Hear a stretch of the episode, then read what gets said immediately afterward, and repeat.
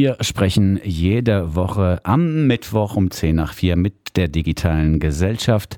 Es geht um Grund- und Bürgerrechte im Internet, aber auch gerne mal um Softwareprobleme. Heute ist das letztere Themenfeld das unsrige. Man hat es vielleicht vor circa zwei Wochen in der Presse schon gelesen. Die Bundestagswahl könnte manipuliert werden. Eine fehlerhafte Software ist in dem Fall veraltet und äh, die Daten, die quasi von den einzelnen Bezirken in Richtung Bundeswahlleiter geschickt werden, die können angegriffen und verändert werden. Die Konsequenzen liegen natürlich auf der Hand. Es droht ein falsches Wahlergebnis, wenn auch nur vorläufig, denn der Prozess ist hochkomplex und es wird oft auch in vorher abgemachten äh, Prozeduren quasi nochmal nachgezählt. Aber trotzdem, vorläufig zumindest könnte diese Software das Wahlergebnis verfälschen. Die äh, Sicherheitslücke wurde veröffentlicht, dann hat es ein paar Updates gegeben, die allerdings nicht weitreichend genug waren. Es waren immer noch Angriffe möglich. Und äh, wie es jetzt eben mit der Software weitergeht und ob wir ein sicheres Endergebnis zumindest haben werden bei der Bundestagswahl, die ja am Sonntag schon stattfindet, das weiß Alexander Sander von der Digitalen Gesellschaft. Schönen guten Tag nochmal. Hallöchen. Wir müssen auch den Chaos Computer Club lobend erwähnen an dieser Stelle, denn die haben sich auch in den letzten Tagen vor allen Dingen verstärkt nochmal um dieses Problem gekümmert. Zunächst aber mal für die Leute, die es doch nicht mitbekommen haben. Was ist das für eine Software und was ist der Fehler? Also es gibt ähm, so, ähm, um Stimmen auszuzählen, gibt es eben eine Software, die einem dann dabei hilft, eben diese ganzen Ergebnisse zusammenzutragen und wie du dann gesagt hattest, eben an den Bundeswahlleiter weiterzugeben. Das ist der Mensch, der am Ende des ganzen Wahlprozesses auch eben dieses Endergebnis verkündet. Mhm. Ähm, jetzt ist es so, dass ich zum Beispiel in meiner Gemeinde oder in meinem Wahlkreis eben wählen gehe, dann wird das eben auf so einem Zettel geschrieben, dann wird das ausgezählt, alles auf diesen Zettel und Stift. Und dann wird aber dieses Ergebnis eben mit einer Software ähm, also in diese Datenbank eingegeben und dann entsprechend übermittelt. Mhm. Dafür gibt es verschiedene Anbieter in Deutschland, denn jedes Bundesland hat ähm, leicht andere Regeln, wie eben gewählt wird und andere Vorgaben. Aber es gibt eine Software, PC-Wahl heißt die, die eben sehr weit verbreitet ist und ähm, ja, also in sehr vielen Orten in Deutschland eben genutzt wird. Mhm. Und genau diese Software, ähm, wurde jetzt eben Ziel dieses Angriffs. Ähm, man hat eben versucht, auch schon 2009 mal an diesen Source Code, an den Quellcode dieser ähm, Software heranzukommen, um eben zu überprüfen, ob die dann hier auch tatsächlich richtig rechnet, ob die Übermittlung richtig funktioniert und ob die eben nicht gehackt werden kann. Ähm, das wurde dann also leider abgelehnt, weil die Begründung, und das ist auch ziemlich absurd ist, dieser Code könnte nicht veröffentlicht werden von der Software, weil das eben Teil dieser Sicherheitsarchitektur ist. Also das bedeutet, mhm. man veröffentlicht es nicht und das ist das Sicherheitskonzept. Okay. Weil wenn keiner die Software kennt, dann ist sie sicher. Ja. Das war so ein bisschen die Idee. Das hat natürlich jetzt nicht funktioniert, wie wir jetzt herausgefunden haben, dieses Konzept. Das funktioniert in den seltensten Fällen, dieses Sicherheitskonzept. Ähm, denn ähm, es hat sich dann jetzt ähm, vor zwei Wochen eben jemand ein bisschen auf die Suche begeben, hat ein bisschen rumgegoogelt und hat dann zum Beispiel Anleitungen im Internet gefunden, wie diese Software zu bedienen ist. Aha, so du dolle gut versteckt war es also doch nicht. Also die Software schon, aber ja. eben diese Anleitung. Okay. Weil irgendwie muss man ja auch lernen, wie man das Ding bedient. Also mhm. es gibt ja dann ziemlich viele Wahlhelfer, die dann in Deutschland irgendwo sitzen und diese Software dann halt irgendwie auch bedienen müssen und denen muss man das ja irgendwie vorher mal verklickern, wie das funktioniert.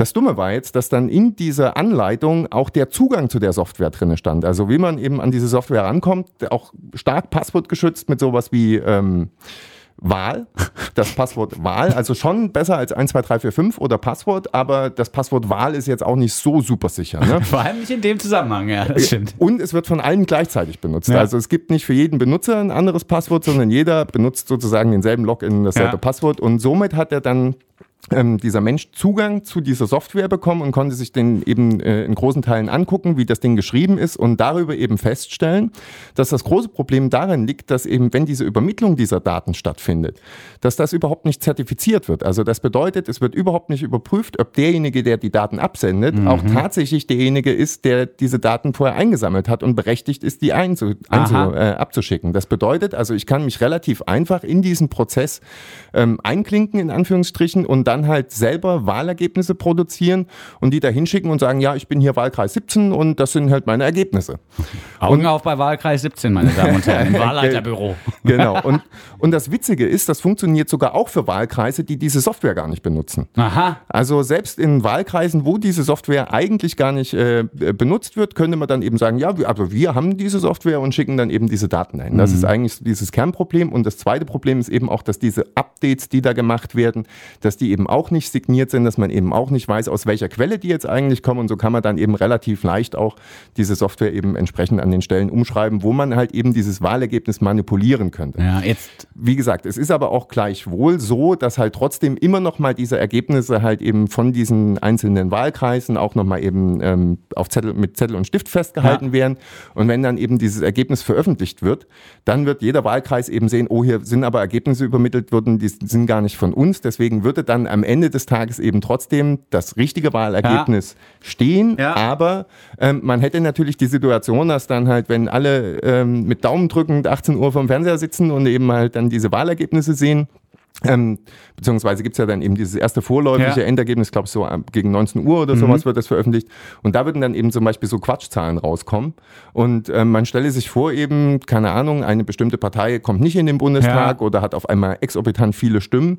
Und dann müsste eben ein paar Stunden später oder vielleicht, vielleicht sogar vielleicht ein paar Tage später eben gesagt werden, ja, hier, äh, tralala, das war doch äh, leider nicht das richtige ja. Ergebnis. Wir haben nochmal nachgezählt und ähm, da wäre natürlich das Geschrei groß. Und in den Zeiten, in denen wir leben, ist äh, das genau das, was wir nicht brauchen brauchen können, so eine, äh, so eine Situation, in der man äh, den Glauben an die Demokratie zu, zu, verlieren, äh, glaubt eben recht zu sein, sozusagen. Das ist nicht gut. Ich habe vorhin den äh, Chaos Computer Club schon mal erwähnt und habe auch äh, im Vorgespräch quasi vorgeschlagen, dass man den in Democratic Co Computer Club umbenennt.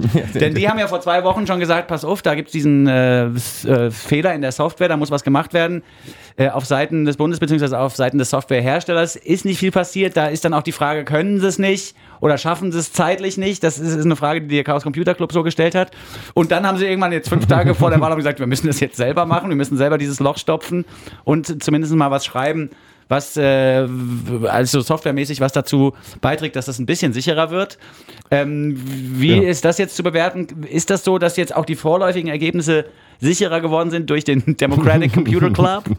Also zunächst einmal äh, erstmal durch diese Veröffentlichung schon vor zwei Wochen äh, ist natürlich erst einmal eine kleine Maschine in Bewegung gesetzt worden. Ähm, man hat dann eben zum Beispiel Regeln festgelegt, dass es dann eben ganz altmodisch Telefonketten geben wird. Also das bedeutet, dass dann eben nochmal eine Rückversicherung über zum Beispiel den telefonischen Weg erfolgt, dass hier eben dann nochmal genau geschaut werden soll von den Wahlkreisen eben entsprechend, ob das Ergebnis auch richtig ist, was da jetzt ja. eben übermittelt wurde.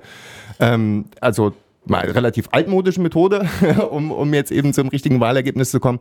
Gleichzeitig hat eben auch der Hersteller diese Software die äh, bestimmte Updates vorgenommen und hat eben damit versucht, das Ding sicherer zu machen. Ähm, das hat aber eben, wie du gerade eben schon gesagt hast, nicht funktioniert. Der CCC hat sich eben diese neue Sicherheitsarchitektur, die da äh, aufgebaut wurde, nochmal angeschaut, hat eben auch relativ zügig so eben geil, wieder... Dieser, mach doch mal was geiler. Äh, nee, ist leider nicht geiler geworden. Mach äh, doch mal oder wir machen es dann halt sonst. Genau. Und haben dann eben jetzt, und das ist das Entscheidende auch, eben Open Source, also so, dass sich auch jeder den Code eben anschauen kann und gucken kann und überprüfen kann, ob der denn jetzt sicher ist oder nicht eben ein bisschen Software geschrieben und hat die dem Anbieter kostenlos zur Verfügung gestellt, um eben sein System sicher zu machen.